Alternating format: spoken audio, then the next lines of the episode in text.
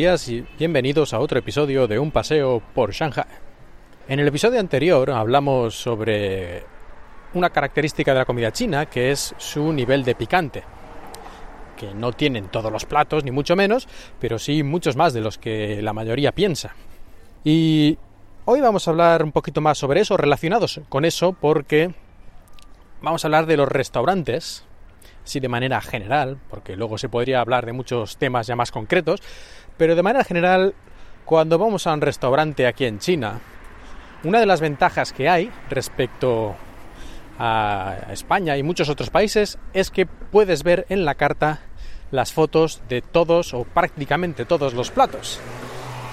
E incluso a veces, por lo menos en las ciudades grandes, encontrarás también no solo el nombre en chino, sino una traducción al inglés. Traducción que a veces puede ser bastante curiosa, algo así como hecha con, con algún traductor automático y a veces las traducciones pueden ser incluso que dan miedo porque, porque han traducido una cosa que no es y dices, pero Dios mío, ¿qué, ¿cómo me voy a comer eso? No, y es que la traducción está mal, no tengas miedo, no, no es un, yo qué sé, bebé frito rebozado, no, la traducción es incorrecta.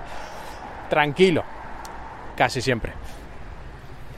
Pero en todo caso es una gran ventaja esto de que en la mayor parte de los restaurantes puedas ver en la carta los platos con su nombre, muchas veces en inglés, y sobre todo la foto.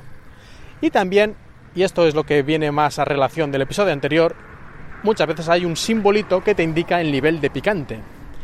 Y es que suelen poner una especie de guindilla, un dibujito, y si hay una, pues es que son pocos, si hay dos, es que es más, tres o cuatro o cinco, ya depende del restaurante.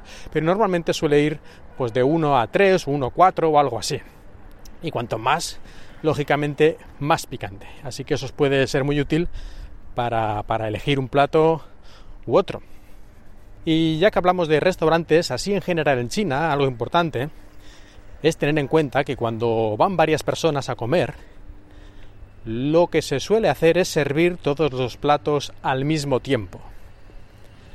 Esto ya sé que es una cosa muy básica y que muchos seguro que ya conocéis de sobra, pero en muchos restaurantes chinos, incluso en España, esto no se hace, sea, digamos, se adapta al estilo occidental de comer, ¿no? De servir un plato y después otro. Así que yo creo que es interesante que lo tengáis todos claro.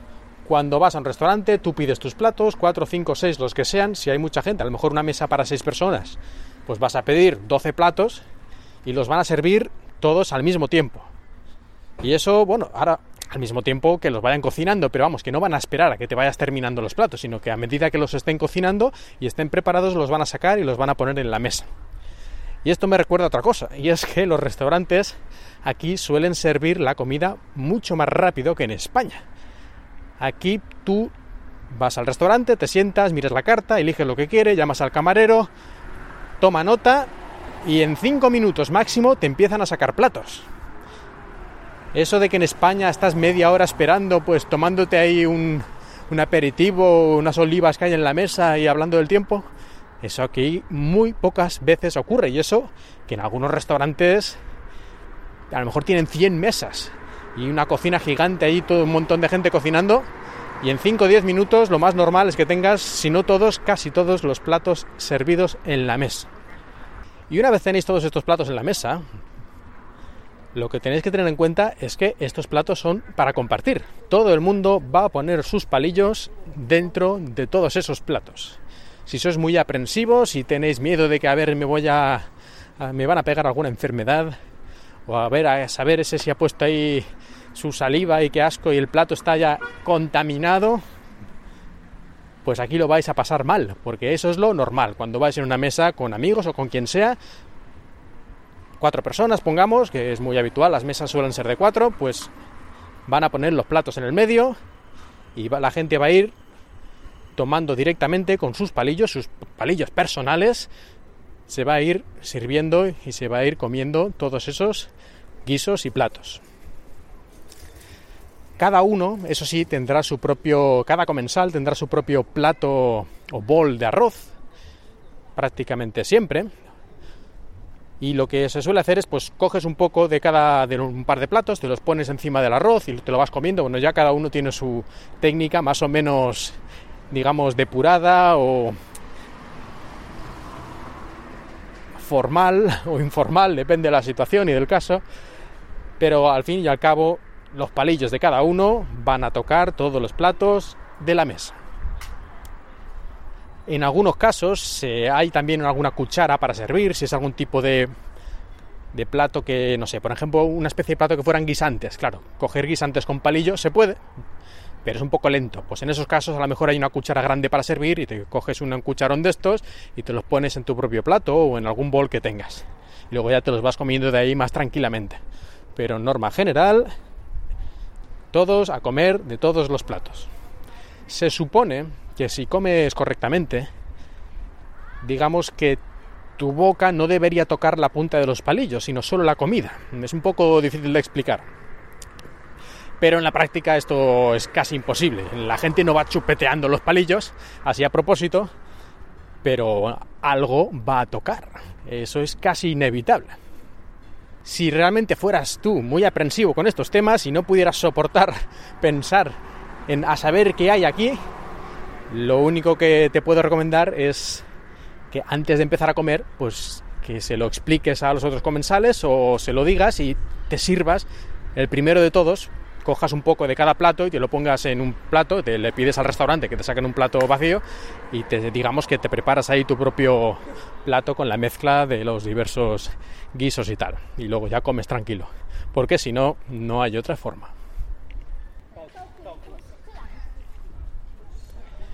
Y ya que estamos hablando de los palillos y de comer y del arroz, un pequeño detalle también de etiqueta en la mesa y es que cuando estás comiendo, si digamos quieres dejar los palillos en algún sitio para no sé, para dejar de comer o por, un momento o lo que sea, bueno, puedes dejarlos apoyados en el bol si quieres, la punta o en un plato o directamente encima de la mesa o de una servilleta, lo que quieras. Lo que no tienes que hacer nunca es clavarlos en el arroz. No claves dos palillos en el arroz porque eso es lo que se suele hacer en las ceremonias funerarias, poner, digamos, un bol de arroz con dos palillos clavados como ofrenda al muerto o algo así. Así que eso es como de muy mal agüero. No se os ocurra nunca clavar los palillos en el arroz. La gente no se va a reír demasiado. Bueno, a lo mejor si es gente joven, pues sí, pero en general digamos que no es lo mejor que puedes hacer. Y otro pequeño detalle con los restaurantes, que ya casi que lo, lo pasaba por alto porque, claro, para mí es algo tan normal. Yo llevo 10 años comiendo con palillos desde que fui a Japón. Incluso cuando después de estar en Japón volví a España, yo continué comiendo con palillos en mi casa porque me pareció como más, más cómodo y no sé, con los palillos al ser de madera me resultan como más menos agresivos, ¿no? que los cubiertos de metal, que una vez yo me hice daño incluso en un diente mordiendo por error un tenedor y desde entonces, pues a mí me pareció aún mejor idea lo de comer con palillos de madera o de bambú. Pues los palillos, si vas a un restaurante aquí en China, lo más normal es que te van a servir palillos en la mesa para comer. En algunos casos son palillos de metal también, que existen. Normalmente palillos desechables, sobre todo en restaurantes, digamos, más baratos. Palillos desechables que hay que romper. En muchos casos están como unidos por la parte de arriba y los tienes que abrir y se rompe la parte de arriba ya están separados y los puedes utilizar. En todo caso, sea los palillos que sean, son palillos y hay que saber utilizarlos. No es difícil cuando te acostumbras, pero al principio, pues claro, requiere un poquito de práctica.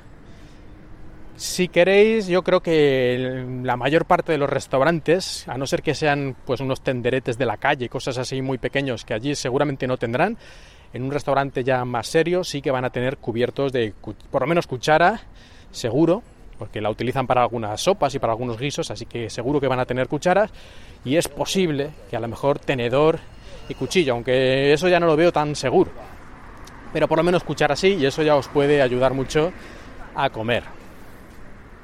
Pero yo, si pensáis venir a China, aunque sea de vacaciones, unas semanas, yo os recomiendo que practiquéis antes un poquito. En YouTube podéis encontrar muchos vídeos de cómo coger correctamente el, palillo y al fin y al cabo es casi como coger un lápiz con un dedo y el otro apoyarlo en la otra parte de la mano. En fin, ya digo que mejor ver un vídeo y practicar un poquito porque no es tan difícil y vais a estar mucho más tranquilos y relajados aquí cuando vayáis a comer. y no os tendréis que preocupar ni llevar un, un tenedor en el bolsillo ni cosas así. Pues nada, ahora yo creo que ya he contado algunas cosillas de restaurante, seguro que hay más cosas que se me ocurrirán y contaré otro día, pero hasta aquí hoy, muchas gracias por escucharme, espero que hayáis disfrutado de este paseo por Shanghai y nos vemos.